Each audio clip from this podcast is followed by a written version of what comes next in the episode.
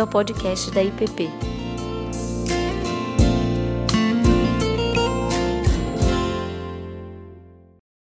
Hoje a gente começa, e assim vamos, se Deus permitir, até o primeiro domingo de agosto, numa série de classes conjuntas, no qual intitulei A Beleza que Salva o Mundo, a presença de Cristo na arte e na cultura.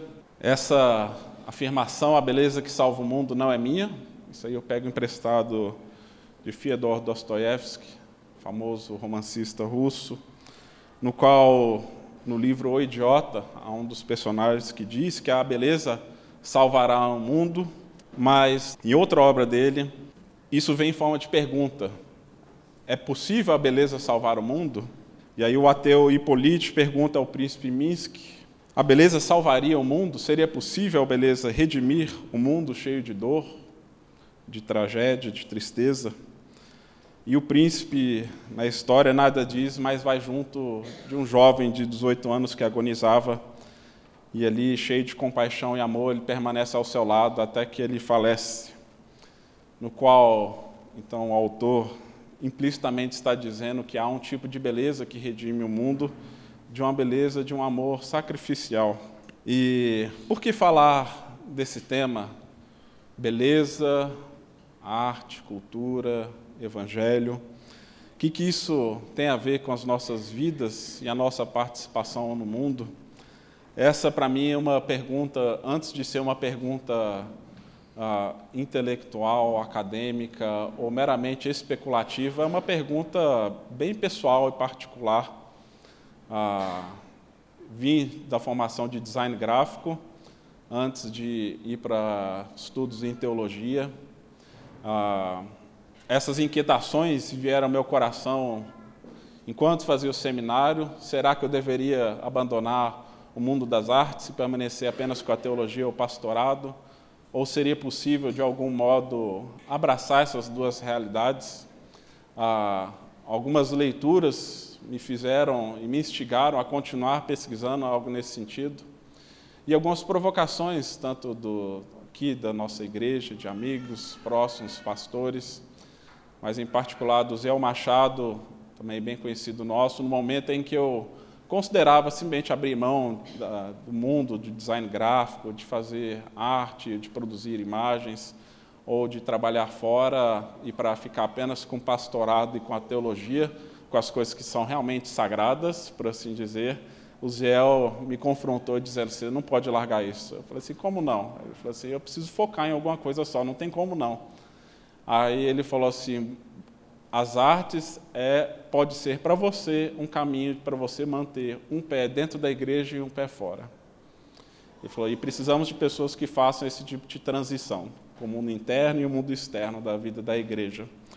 É lógico que muitos pastores, teólogos, ah, que têm duas formações acabam se concentrando em apenas no trabalho pastoral e certamente eu louvo a vida desses homens que conseguem se dedicar exclusivamente, mas a minha mente, meu coração inquieto não me permite, então eu fico ah, em meio a essas duas realidades, razão pelo qual também fui fazer o um mestrado em teologia e arte no Regent College alguns anos atrás. Junho nós completamos dois anos desde o nosso retorno, passou muito rápido, mas desde que chegamos os pastores me, têm me desafiado a trazer um pouco dessa realidade que eu estudei, pensei e ao longo desses anos tenho, de algum modo, amadurecido, para trazer para a vida da igreja alguma dessas inquietações, não apenas como algo pessoal, mas algo que diz respeito a toda a comunidade. Ainda que você não tenha nenhum tipo de vocação artística ou criativa, por assim dizer, certamente todos nós estamos inseridos no mundo no qual nós estamos constantemente consumindo bens culturais, produzindo, respondendo, reagindo, sendo moldados por canções, histórias, poesias, filmes, séries, imagens. Ah, nós somos moldados por aquilo que está ao nosso redor. E por isso é importante, então, a gente pensar né, a importância dessas realidades e o que, que isso tem a ver com a nossa fé. E por isso, ao longo desses próximos domingos, vamos explorar alguns desses temas, no qual estou convidando vocês para uma jornada, uma caminhada com um pé nas escrituras e outra ah, em algumas peças e movimentos artísticos. Hoje falaremos sobre Entre o Caos e a Beleza, o chamado artístico em Êxodo. Segunda aula, uma apologética para o imaginário, olhando para Atos 17 e também a linguagem religiosa da Apple. Se você acha que Steve Jobs tem algo a ver com o apóstolo Paulo, ou você quer saber o que, que ele tem a ver, venha para essa aula para a gente ah, conversar sobre essas confusões.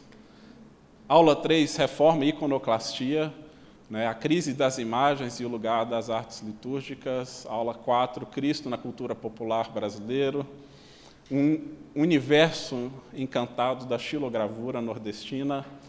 E por último, o meu convite é que seja uma aula, mas também uma exposição no qual vou trazer ah, os trabalhos que foram fruto do meu projeto final no Regent. Então, todas as obras vão estar expostas aqui na igreja, mas teremos uma conversa aqui sobre essa temática, uma exposição debaixo do sol, tipos e sombras de Cristo na palavra e na cultura. Entre o caos e a beleza. Por que se importar com a arte e com a beleza? Se isso parece, pode parecer algo inútil, qual é a utilidade da beleza em nossas vidas? Por que não focar em temas como o amor, a justiça, a bondade? Ah, qual é a utilidade do belo na vida, na experiência humana? Seria ela algo necessário para, nosso, para a nossa sobrevivência ou para o nosso florescimento? Ah, e talvez essa seja a pergunta que os discípulos, algo semelhante, quando os discípulos confrontam Jesus, quando uma mulher quebra um frasco de perfume e derrama de maneira abundante aos pés de Jesus, num ato de adoração, de entrega, gastando algo que seria caríssimo. E os discípulos pensam: isso é um desperdício. Né? Por que não vender isso e dar aos pobres? Vamos nos preocupar com as coisas que realmente importam na cabeça deles. Mas eu quero argumentar e conversar com vocês da importância dessas realidades em nossas vidas e por que, que elas fazem diferença na nossa caminhada de fé. Nós vivemos dentro de uma crise estética no mundo e dentro da igreja. Ah, esse talvez seja um dos motivos no qual muitas pessoas têm se tornado, têm se alienado e se afastado do mundo das artes por causa de expressões como essa. Em 2019, um artista italiano chamado Maurizio Cattelan, ele fez essa obra chamada Comediante, no qual era uma banana grudada numa parede branca com um pedaço de silver tape. Essa obra estava anunciada por 120 mil dólares ele vendeu duas. Depois o preço subiu para 150 mil. E um jovenzinho vendo essa arte na parede da, da, da galeria, o que, que ele fez? Arrancou e comeu, né, gente? Então, lógico, isso vira noticiários, manchetes, e isso tem sido celebrado como uma expressão ah, hoje da arte no mundo das galerias, entre a crítica a arte como algo disruptivo, algo de protesto. E a, o título dela, para mim, é muito sugestivo, porque o título dela é O Comediante. Então, me parece que o artista é o grande comediante, que onde ele está rindo da cara de muitos que têm esse poder aquisitivo de adquirir uma banana. Mas hoje se entende que a arte, por causa desse outro rapaz e essa outra obra, a fonte de Marcel Duchamp, que foi ah, instalada numa galeria em 1917, que a arte não tem mais a ver com beleza, com critérios técnicos, e sim com uma ideia.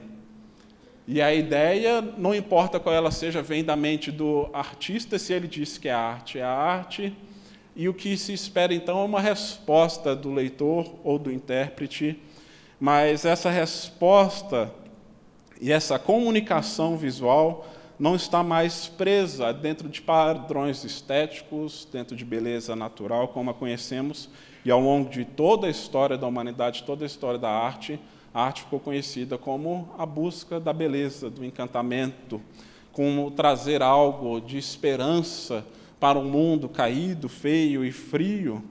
Hoje a arte moderna, e eu digo arte moderna, não toda arte que é feita na contemporaneidade, eu aprecio e gosto de muita coisa que é feita hoje em dia, mas muito desse tipo de expressão artística está mais focada ou talvez mais embasada dentro de um niilismo, de uma desesperança, de uma ruptura, de mostrar apenas o que há de feio e caído na realidade humana e não necessariamente uma preocupação com algo transcendente. Isso foi perdido ah, em algum momento da história. E por causa disso, nós temos esse esvaziamento, essa desconexão. A arte e a beleza passaram a ser algo estranhos e separados de nós, feito para galerias e críticos de arte, pessoas com alto poder aquisitivo, no qual podem consumir, adquirir coisas dessa natureza, mas que muitas vezes não comunicam nada a nós e temos dificuldade de nos relacionarmos com elas. Alguns anos atrás, no MAN, aqui no Brasil, teve essa exposição que ganhou bastante atenção nos noticiários, no qual, dentro dessa exposição, havia um homem nu, no qual as pessoas podiam passar e interagir com ele. Ah, e isso acabou chamando muita atenção porque pais estavam levando também suas crianças para esse tipo de ambiente. E, obviamente, esse tipo de, de exposição, de movimento, causa em nós muita estranheza, dificuldade de compreensão. E a pergunta que fica é como que nós respondemos a esse tipo de coisa? Na mesma época, eu me lembro que saiu e teve aquela exposição Queer Museum, no qual muitos cristãos se levantaram contra, porque haviam imagens religiosas, imagens de Cristo sendo deturpadas dentro de um ambiente e de um cenário visual completamente oposto àquilo que nós professamos como a fé bíblica. E nossa postura como cristãos, eu acredito que deve ser sim sempre uma postura crítica com relação a todo bem cultural que é produzido, ah, muitas vezes incluindo o nosso protesto e até mesmo tem espaço para o boicote a certos tipos de manifestações. Todo fim de ano, Porta dos Fundos lança um especial de Natal no qual eles fazem alguma piada, alguma alguma esquete no qual eles fazem gozação com algum aspecto da fé ou com relação ao próprio Jesus. Como uma crítica, obviamente, a muitas vezes a uma religiosidade vazia, como às vezes a nossas incoerências, mas como que nós respondemos a isso? Né? E um autor chamado Andy Crouch, num livro no qual ele fala, chama um livro chamado Culture, Culture Making ou Fazendo Cultura, ele afirma que nós, como cristãos, diante da cultura, nós somos bons para consumir, somos bons para criticar, somos bons para copiar, somos bons para boicotar, mas ele afirma que se nós queremos de algum modo trazer transformação e mudanças culturais, nós precisamos produzir alternativas àquilo que está sendo colocado dentro da nossa cultura. Se estamos insatisfeitos ou vemos que algo não reflete a beleza do Deus Criador, as verdades do Evangelho, nós precisamos traduzir isso em bens culturais que todos possam apreciar. Que todos possam, então, ver e ser confrontados com outro tipo de realidade, com outro tipo de proposta.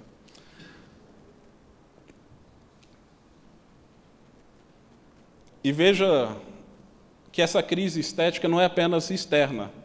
Ah, isso aqui, obviamente, é a Catedral de Notre Dame, e antes dela passar pelo incêndio ah, em Paris, você vê o cuidado, os detalhes, a riqueza, a, a técnica envolvida e, e, o senso de grandiosidade quando você entra num espaço como esse. Né?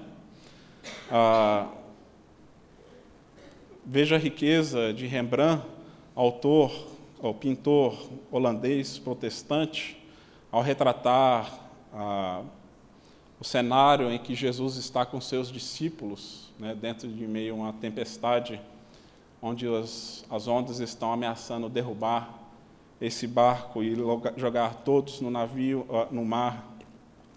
Veja a dramaticidade, a beleza e os contrastes de uma arte que não vende uma esperança barata, e sim a complexidade da vida humana, no qual a dor, a insegurança, a escuridão está em contraste com a luz que brilha, apontando um caminho de esperança.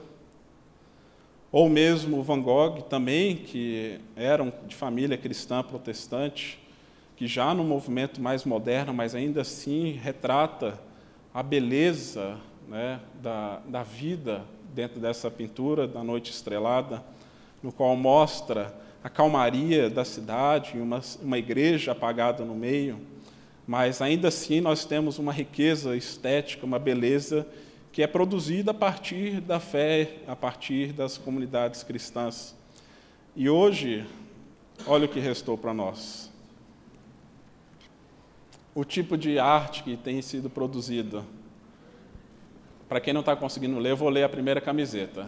Star Wars é bom, mas estar na igreja é muito melhor. A segunda, quem não conseguiu pegar a referência, é, é o símbolo da a marca da Heineken, né? Da cerveja. A vida sem Jesus Cristo não tem sentido. O que, que comunica mais, gente? Algo dessa natureza ou algo assim? Que tipo de bem nós estamos produzindo e o que, que isso está comunicando. Não apenas uma pobreza estética, mas uma compreensão do Evangelho barateado, transformado em bem de consumo, um produto de uma subcultura que provavelmente só vai falar com aqueles que são de dentro e jamais com os que são de fora. Né? Porque eu imagino que um não cristão olhando isso deve ficar com uma certa vergonha alheia né, de ver alguém usando algo dessa natureza. Mas volto, por que se importar com a arte e a beleza? Ah, o filósofo Roger Scruton, filósofo e esteta, ele afirma que a beleza, por ser inútil, é o que torna ela igualmente tão necessária. Ele diz que essa, essa, esse tipo de indagação, de colocação sobre a utilidade da arte da beleza, muitas vezes é fruto também de um utilitarismo da nossa cultura, no qual só valoriza as coisas que têm função. Mas muitas das coisas mais importantes da vida, elas são gratuitas e supostamente também não têm utilidade, como amizade, amor, graça, adoração. As pessoas poderiam viver sem essas realidades? Talvez poderiam, né? Mas nós cremos que elas são fundamentais na vida e na existência humana. E ele mostra que ao longo de toda a história da tradição cristã, e isso remete até mesmo a pensadores gregos que criam que havia uma tríade clássica no qual deve fundamentar todo conhecimento e existência humana, que é da bondade, da verdade e da beleza. Ele afirma então que essas três realidades caminham em conjunto e ao longo de toda a história cristã foram vistas como realidades inseparáveis. Outro autor vai dizer que a beleza é a expressão visível do bem. A beleza é o esplendor da verdade. E se um conceito de belo for separado do sentido de bondade e verdade, tornar-se-á uma ilusão, uma pseudo-beleza. Então, o que ele está dizendo é que a beleza não é meramente estética, algo que a gente faz para dar uma repaginada no corpo, ou no carro, ou na casa, ah, para disfarçar o tempo, a idade o desgaste. Não é apenas uma embalagem bonita para vender um produto ou uma propaganda para ah, se anunciar um bem de consumo. Tem a ver com integridade. A beleza tem a ver com interesse. Tem a ver com aspectos mais profundos que apontam para uma realidade transcendente, bela e misteriosa, no qual muitas vezes nós não temos como capturar e até mesmo descrever. Um teólogo católico importante chamado Hans Urs von Balthasar, no qual ele tem uma série de volumes de teologia sistemática baseado nessa tríade de bondade, verdade e beleza. Ele começa com a teologia da beleza, ao invés da teologia da bondade e da verdade porque ele une os conceitos de glória, amor e cruz e estabelece a base para uma teologia da beleza que vê no crucificado a manifestação mais perfeita da beleza. E então ele afirma que Jesus é a verdadeira beleza que salva o mundo. A beleza, portanto, não é um mero adereço, não é mera estética, tem a ver com graça, com justiça e amor. Neste livro, N.T. Wright afirma, nesse livro, Indicadores Fragmentados, no qual ele aborda esses temas, justiça, amor, espiritualidade, beleza, liberdade, verdade, poder.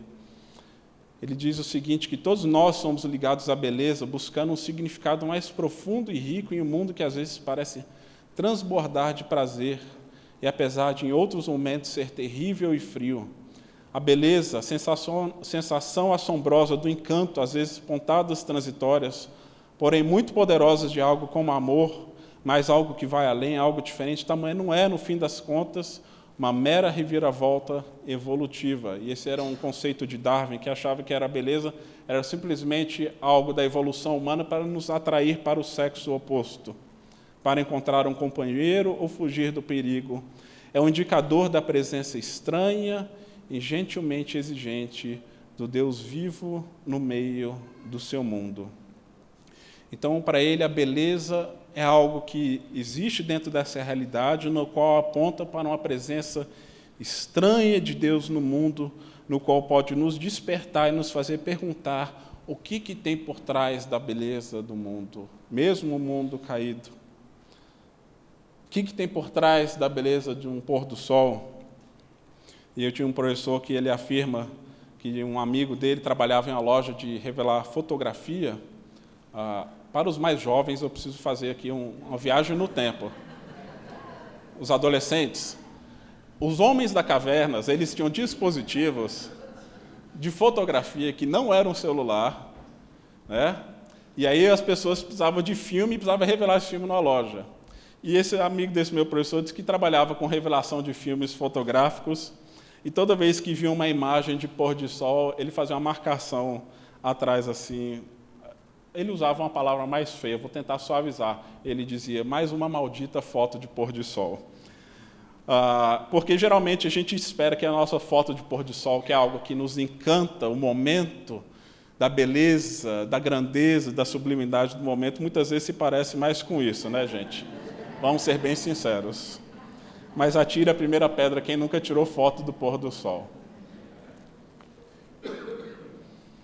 Por que, que nós queremos capturar num instante um momento de beleza sublime que nos inspira, que nos emociona, que nos faz pensar que há algo no mundo, talvez, que nós não estamos vendo com seus próprios, os nossos próprios olhos, mas que se faz manifesto por meio das coisas criadas.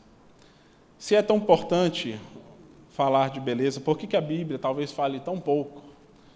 Talvez esse, esse seja um dos poucos versos no qual fala dessa realidade, no qual o salmista nos convida a adorar ao Senhor na beleza da sua santidade. O salmo descreve a santidade de Deus como algo belo, como algo a ser contemplado e aí outra dica para jovens, solteiros, adolescentes, a santidade ela é atraente. E o mundo pode até dizer que não é. Mas as escrituras falam que a santidade de Deus é bela. E Santo Agostinho, após passar uma vida se entregando a todo tipo de prazer e experiências sexuais, do conhecimento, do labor das suas próprias mãos, ele percebeu que no fim da vida ele estava, no fim das contas, ele estava ansiando por beleza, por algo mais sublime, e que todas as experiências de prazer, as experiências sensoriais dele nesse mundo eram insuficientes. E por isso, então, nas suas confissões, ele diz: Tarde te amei, beleza tão antiga e sempre nova, tarde te amei. Como eu queria ter conhecido essa beleza antes se a gente puder traduzir as palavras de Santo Agostinho. Mas há uma outra expressão nas Escrituras, no qual estão relacionados também com a beleza e que a Bíblia está repleto dela, que é a palavra glória, do hebraico kabod, que quer dizer literalmente peso, mas diz respeito a uma presença pesada, maravilhosa e fascinantemente bela do próprio Deus no qual nós vemos as Escrituras como um todo afirmando, e aqui é, talvez o salmo mais conhecido, o Salmo 19:1, no qual diz que os céus proclamam a glória de Deus e o firmamento anuncia a obra de suas mãos. Os céus proclamam a glória, a beleza de um Deus criador, criativo, que se importa com a beleza das coisas criadas. Ah, o Makoto Fujimura, que é um artista japonês e americano, teólogo também, foi presbítero na igreja do Tim Keller, em Nova York, onde ele tem também o seu ateliê. Ele afirma o seguinte no pequeno livro Arte e Fé, que diz que gosto de pensar, e muitos estudiosos do hebraico atestam, que Deus, o Criador, cantou a criação à existência, que a criação tem mais a ver com declarações poéticas de amor do que com a eficiência industrial. E eu acho que C.S. Lewis traduz isso muito bem nas Crônicas de Nárnia, no livro Sobrinho do Mago, quando Dígore, Poli e o cocheiro estão no momento da criação ah, de Nárnia, o que eles veem, o leão, Aslan, cantando. E na medida que eles cantam, as coisas vão sendo criadas, ganhando formas. E diz que era aquela era a canção mais bela que existiu, aquela canção do universo que forma todas as coisas, vindo do leão que canta poesia e as coisas ganham forma. E o cocheiro responde, eu amo essa frase dele, no qual ele diz que se eu soubesse que haviam coisas assim, coisas tão belas assim, eu teria sido um homem diferente. Que a beleza da criação inspira nele o desejo de uma vida transformada. Por isso, a beleza não pode estar desassociada da verdade e da bondade, porque ela requer de nós uma resposta uma mudança, uma transformação. A beleza é, portanto, um dom a ser recebido, cultivado e guardado. E nós cremos que Deus criou a partir da abundância e da exuberância, não porque ele precisava, Deus não necessitava criar, mas ele criou porque ele ama criar. Ele criou a partir da generosidade, do amor no qual está intrínseco dentro da Trindade, no qual se extravasa por toda a criação, no qual nós vemos o mundo criado como a obra-prima de Deus e nós, seres humanos, como ápice da sua criação, a sua imagem. E nós vamos falar mais sobre isso quando falaremos sobre a reforma e o problema das imagens. A proibição de fazer imagens de escultura de Deus está porque nós somos a imagem e a escultura de Deus no mundo, esculturas vivas no qual apontam para o Deus Criador.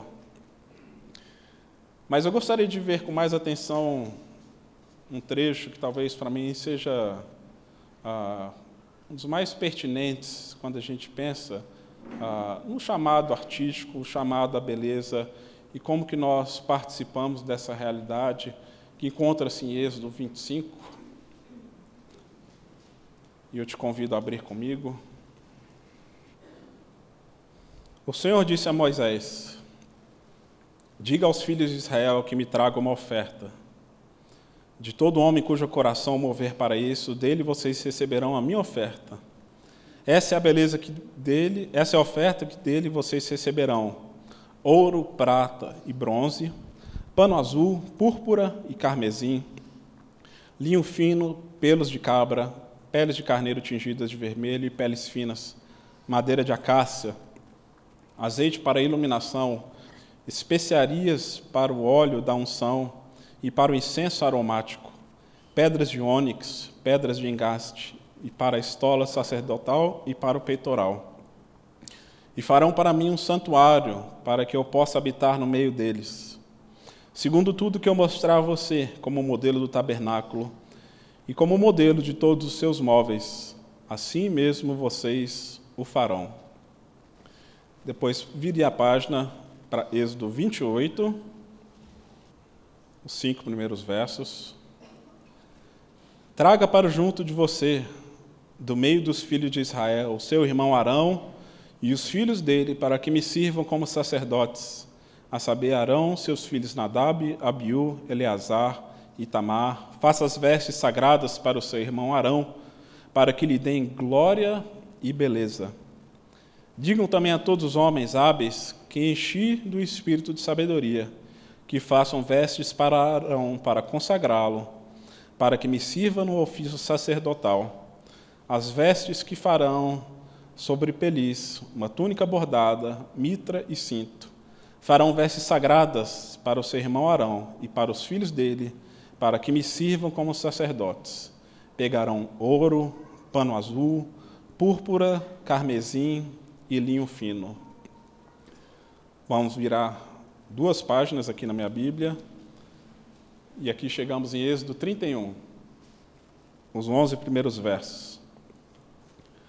O Senhor disse mais a Moisés: Eis que chamei pelo meu nome Bezalel, filho de Uri, filho de Ur, da tribo de Judá, e o enchi do Espírito de Deus, de habilidade, de inteligência, de conhecimento, em todo artifício, para elaborar desenhos e trabalhar em ouro, prata e bronze, para lapidação de pedras de engaste, para entalho de madeira, para todo tipo de trabalho artesanal Escolhi a Oliabe, filho de Aizamac, da tribo de Dan, para trabalhar com ele. Também dei habilidade a todos os homens hábeis para que me façam tudo o que tenho ordenado. A tenda do encontro, a arca do testemunho, o propiciatório que está por cima dela, e todos os pertences da tenda, a mesa com seus utensílios, o candelabro com ouro puro, com todos os seus utensílios, e o altar do incenso, o altar do holocausto com todos os seus utensílios, e a bacia com seu suporte, as vestes finamente tecidas, as vestes sagradas do sacerdote Arão e as vestes de seus filhos, para servirem como sacerdotes, o óleo da unção e o incenso aromático para o santuário. Eles farão tudo conforme tenho ordenado. Essas instruções, elas chegam num momento muito específico na vida do povo de Israel. A gente sabe bem que aqui nós temos a saída do povo do Egito, no qual eles são liderados por Moisés. Deus os chama para ser um novo povo, uma nova nação. Deus os conduz por meio do Mar Vermelho, abrindo assim de maneira poderosa para fora do Egito e os conduz para o meio do deserto, no qual Moisés é convidado por Deus para subir no monte para receber as instruções e as leis no qual o povo deveria viver de acordo com elas. Moisés está em cima do monte e a glória de Deus aparece. O povo está vendo de longe enquanto Deus, enquanto Deus dá esse amontoado de instruções para Moisés. Deus dá o decálogo, as leis com relação às relações comunitárias. E agora nós vemos instruções com relação ao tabernáculo.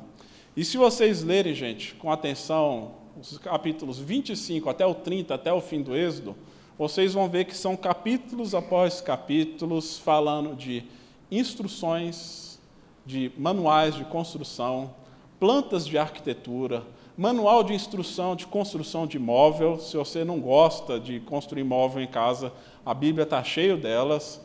Ah, materiais no qual os, os homens deveriam é, coletar para que pudessem formar o santuário, o tabernáculo de Deus. E Deus afirma que eles deveriam então construir um santuário, um tabernáculo, no qual a glória de Deus desceria para aquele lugar, lembra? Glória, beleza, sobre o tabernáculo no meio do povo de Deus. Após a expulsão de Adão e Eva do jardim do Éden, a presença de Deus no mundo ficou limitada e homem e mulher foram expulsos da sua presença. Mas esse tabernáculo agora é novamente uma amostra desse jardim. Não apenas um jardim perdido, mas também do novo templo que Deus iria construir, no qual Israel entendeu que seria uma edificação humana, e aí Davi se propôs a construir, e Salomão ah, foi quem de fato realizou essa construção, mas que ao fim de tudo, na verdade, apontaria para Jesus Cristo e para Nova Jerusalém, o novo templo de Deus no qual ele habitaria para sempre no meio do seu povo.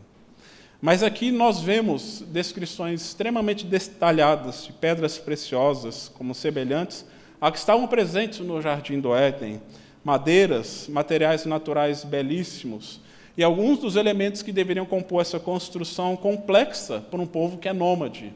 Imagine você tendo que ter que se preocupar não apenas com a sua própria subsistência, como uma construção desse nível, no qual ela tinha colunas, no qual davam suporte para a, o tabernáculo, o altar de bronze, bacia de bronze, altar de incenso, mesa dos pães, um candelabro, no qual nós também chamamos de menorá, para iluminar o interior do, do santuário, cujo formato representa a árvore da vida, no qual homem e mulher foram ah, impedidos de se alimentar dela, o propiciatório, onde os pecados eram propiciados e pagos, e a arca da aliança, toda feita em ouro, enfeitada, ficava em um lugar que ninguém tinha acesso. Apenas o sacerdote, uma vez por ano, que poderia entrar naquele local. Mas ainda assim a arca deveria ser construída com ouro puro, com querubins cujas asas apontavam um para o outro, e ali seria um lugar para abrigar as tábuas da lei. Nós vemos essas descrições detalhadas e a gente pode se perguntar: para que isso tudo? Né? Para que tanta firula no meio do deserto? E a gente vê, por exemplo, expressões como a instrução de colocar romãs pintadas de azul nas colunas desse santuário. Para quê? Porque Deus ama o belo. Isso aqui deveria apontar para a própria criação e para a nova criação no qual Deus estava realizando. Então esses elementos como todos, como um todo, apontavam para uma obra maior no qual Deus estava fazendo no meio do seu povo, de restauração da beleza que foi perdida em meio ao deserto, no qual eu estava sinalizando para eles que quando Deus viria para encontrar com o seu povo, seria de um momento de beleza radiante e estonteante. No qual o povo ficaria pasmo diante da grandeza e da beleza desse Deus. O N.T. Wright chama atenção que essa construção deveria também ser algo para contrastar e formar um novo imaginário na vida do povo de Israel, em contraste com a vida do deserto, mas também com a vida do Egito. Que ao contrário de agora carregar pedras enormes e blocos para formar pirâmides, e muitos estudiosos atestam que as pirâmides do Egito teve participação de inúmeros e milhares e milhares de escravos, e provavelmente o povo hebreu participou também dessas construções, no qual serviam para abrigar Deus, reis mortos. As pirâmides eram o lugar onde se colocavam os faraós. E ali esperavam que na, na, na outra vida eles iriam reencarnar e poderiam voltar a governar. Então, se por um lado o povo sai de um ambiente onde há pirâmides construídas com base no trabalho escravo humano para o engrandecimento de reis mortos, há aqui uma sinalização de algo de beleza estonteante, de um santuário construído para um Deus vivo e invisível. Mas a maneira pelo qual ele se manifestaria no meio do povo seria não apenas pelos objetos criados, mas por meio do próprio povo que estava sendo formado, no qual o sacerdote seria um representante de Deus em meio ao povo, e ele se vestiria com as vestes sacerdotais, com toda a ornamentação que apontava também para os materiais e pedras preciosas que eram encontradas no Éden e que mais uma vez aparecem em Apocalipse 21 como os fundamentos da Nova Jerusalém. Deus está formando um novo povo, um povo de reis e sacerdotes, no qual agora a cultura ao redor não aponta mais para a morte, para a escravidão, e sim agora aponta para a vida. O tabernáculo como a presença viva de Deus no meio do seu povo. Em meio ao deserto, em meio à escassez, o povo é chamado a produzir algo de beleza estonteante que reflete a glória do Deus Criador. E aqui, quando nós vemos Êxodo 31, me chama muita atenção quando diz que quem vai construir agora o tabernáculo não é mais Moisés ou Arão, quem vai construir é Bezalel e a Oliabe, E no verso 3 de Êxodo 31, diz: Eu enchi do Espírito Santo, de habilidade, de inteligência e de conhecimento em todo artifício, para elaborar desenhos e trabalhar em ouro, prata, bronze, para lapidação de pedras.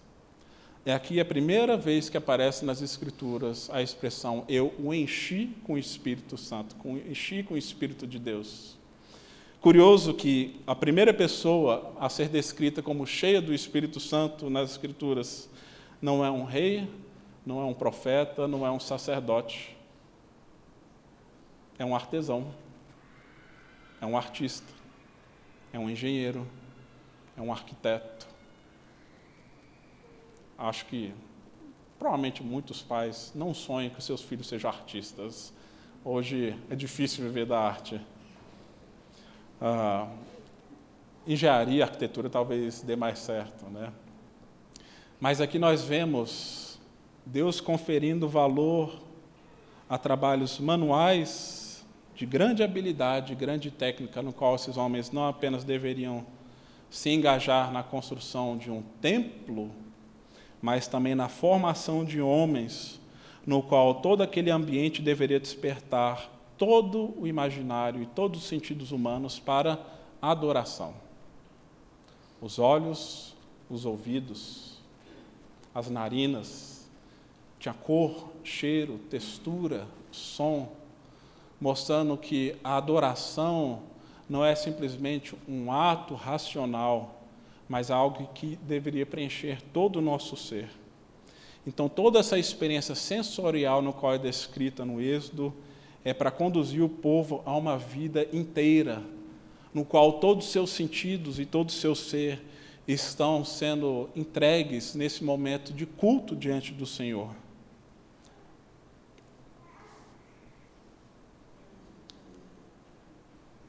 Tem um vídeo, vou deixar isso aqui como dever de casa para vocês, do Bible Project. Você pode procurar no YouTube, Templo Bible Project, uma animação belíssima que fala sobre a importância e o papel do tabernáculo, do templo e da nova criação.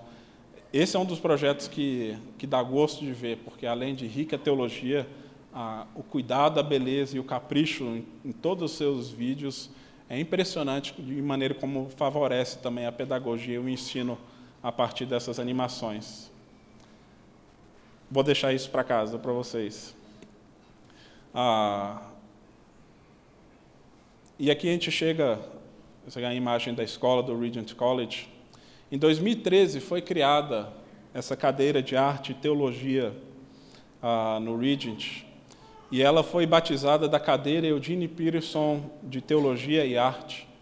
Na época, o reverendo Peterson ainda estava vivo, não era mais professor do Regent, mas como ele recebeu a homenagem pela, pela cadeira de Teologia e Arte na escola, ele foi convidado para dar uma palestra de inauguração dela. E esse trecho e esse discurso dele está disponível online, apenas em inglês mas traz algumas realidades e afirmações belíssimas, do qual gostaria de trazer para vocês, que diz respeito a esse texto que nós acabamos de ler. E o reverendo Eugene Peterson ele afirma o seguinte, com base em Êxodo 31. E eu te convido a ouvir com atenção. A teologia é o polo norte e a arte é o polo sul da vida cristã. A teologia é o estudo do que Deus faz e diz.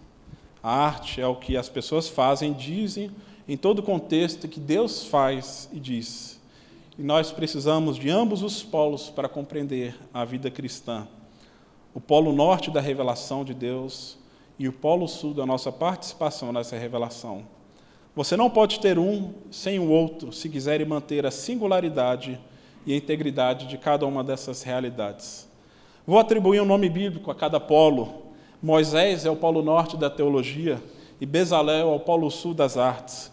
E precisamos de ambos os polos se quisermos viver a vida cristã em sua totalidade. Moisés e Bezalel. A história do Êxodo é contada em 40 capítulos, e quase metade dos 40, de 1 a 19, é sobre a parte de Deus na vida desse reino. A segunda metade, dos 20 ao 40, trata-se da nossa parte na vida do reino. E é nessa segunda metade que o nome Bezalel assume destaque. Bezalel foi o artesão responsável por moldar o culto que moldaria o culto do povo de Deus. Culto que, por sua vez, moldaria a maneira como o povo vivia em comunidade e, com sua vida em comunidade, dividia a vida comum. Agora, Bezalel desempenhava um papel principal e não mais Moisés, guiando as pessoas no trabalho do planejamento, projeto e construção de um edifício para adoração, fornecendo a forma estrutural e o material criado. Bezalel era um arquiteto que supervisionava artistas usando têxteis, material, madeira e pedras preciosas, enquanto eles moldavam o mundo inteiro de arte a partir dos sons, materiais, cheiros e formas, o material da criação e da salvação de Deus. Bezalel, o artista, esculpiu a obra de arte que centralizava a adoração de Israel a Yahvé. Cada detalhe disso, dessa escultura chama atenção para um espaço vazio, espaço sobre a arca e entre os querubins, o espaço da misericórdia invisível no qual estava sentado o invisível Javé. Javé não pode ser visto ou tocado, só podemos estar em presença atenta, em oração, em submissão, em adoração e obediência. Artistas fazem isso usam material e som e cor e forma para ver o invisível e ouvir o silêncio, tocar o interior. A arte, toda boa arte, arte honesta, seja de um local de culto designado ou não, tem seus fundamentos no santuário do deserto e na arca da aliança, pois reúne a nossa imaginação com uma interpenetração do invisível e do visível. E a arte usa então o material da criação de Deus forma, cor, som, toque, sabor, de modo que a nossa imaginação é habilitada a aprender e a responder ao invisível. Em outro texto, Eugene Peterson ele afirma por que, que ambos os polos são tão importantes na vida dele. Ele diz que se ele ficar apenas com o polo norte da teologia, a fé facilmente vai virar para ele mera racionalismo, elocubração teológica ou pensamentos desconectados da realidade. Ele diz que o polo sul da arte, da adoração, da contemplação das coisas criadas é o que ajuda a manter os seus pés no chão. Mas a, o polo sul também precisa do polo norte, porque ele diz que talvez a experiência sensorial da arte, da adoração das coisas subjetivas facilmente se perderiam em entretenimento e mera estética se não fosse também a teologia criando as bases e dando a fundamentação para que essas duas realidades pudessem caminhar juntas. Então nós vemos que as escrituras, como um todo, ela aponta para uma beleza uma riqueza por meio de uma história de um povo sendo formado. Mas acima de tudo, nós sabemos bem que esse tabernáculo e a pessoa de Bezalel aponta para um outro alguém que é Jesus Cristo. João, no seu evangelho, com grande habilidade literária, ele nos apresenta dizendo: E o Verbo se fez carne, e fez morada entre nós, cheio de graça e de verdade, e vimos a sua glória, e a glória como a do unigênito do Pai. A palavra invisível e eterna de Deus que criou todas as coisas ganhou cor e forma na vida de Jesus Cristo, no qual ele agora é habitação no meio do seu povo, no qual ele se torna visível a nós. O tabernáculo, o santuário, a presença de Deus no meio do seu povo em Jesus Cristo, agora participa desse mundo criado e, uma, e agora jamais vai ser separado dele. Então a vida atraente, bela e irresistível de Jesus é o que de fato pode salvar e redimir o mundo. Não apenas a beleza das coisas criadas, mas acima de tudo a beleza de alguém que deu a sua vida como oferta diante do Senhor, no qual celebra as coisas criadas, o mundo de Deus, a vida humana, no qual transformou um símbolo de vergonha, dor e horror, que era a própria cruz, num símbolo da mais grande beleza um símbolo de vitória, de renovação, de transformação, e cujo sepulcro vazio aponta para esse propiciatório, no qual nós temos anjos que se assentam, cada um em sua ponta, quando as mulheres vão visitar Jesus. O túmulo vazio, o invisível de Deus, o Cristo ressurreto, aponta agora para essa presença maravilhosa e estranha de Deus no meio do seu mundo criado, no qual ele nos convida a participar desse mundo, com os nossos dons, talentos, habilidades, trabalho, com aquilo que você irá fazer amanhã. Pode não ser pintando uma tela, talvez seja preenchendo planilhas, revendo contas, ensinando crianças, fazendo um prato de comida, servindo pessoas, cuidando do bem comum.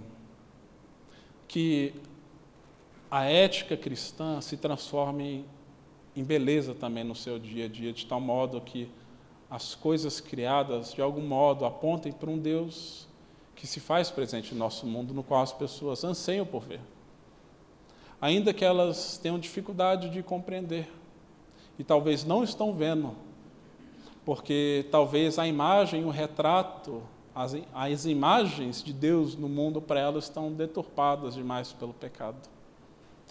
Nós cremos que Cristo é a beleza que salva o mundo, mas nós também podemos ser a imagem dele em meio a esse mundo. E produzir também beleza, no qual pode sinalizar de algum modo para as pessoas dessa presença maravilhosa de Deus em meio ao nosso mundo. As nossas atividades, nossas vocações, nosso trabalho, de, quando elas são feitas de modo que reconhecem a Deus, ainda que não sejam redentivas em si mesmas, mas de algum modo elas apontam para um Deus que está fazendo novas todas as coisas. E eu acho bonito e curioso ver que o tabernáculo, o lugar da morada de Deus, ele é feito também por mãos humanas.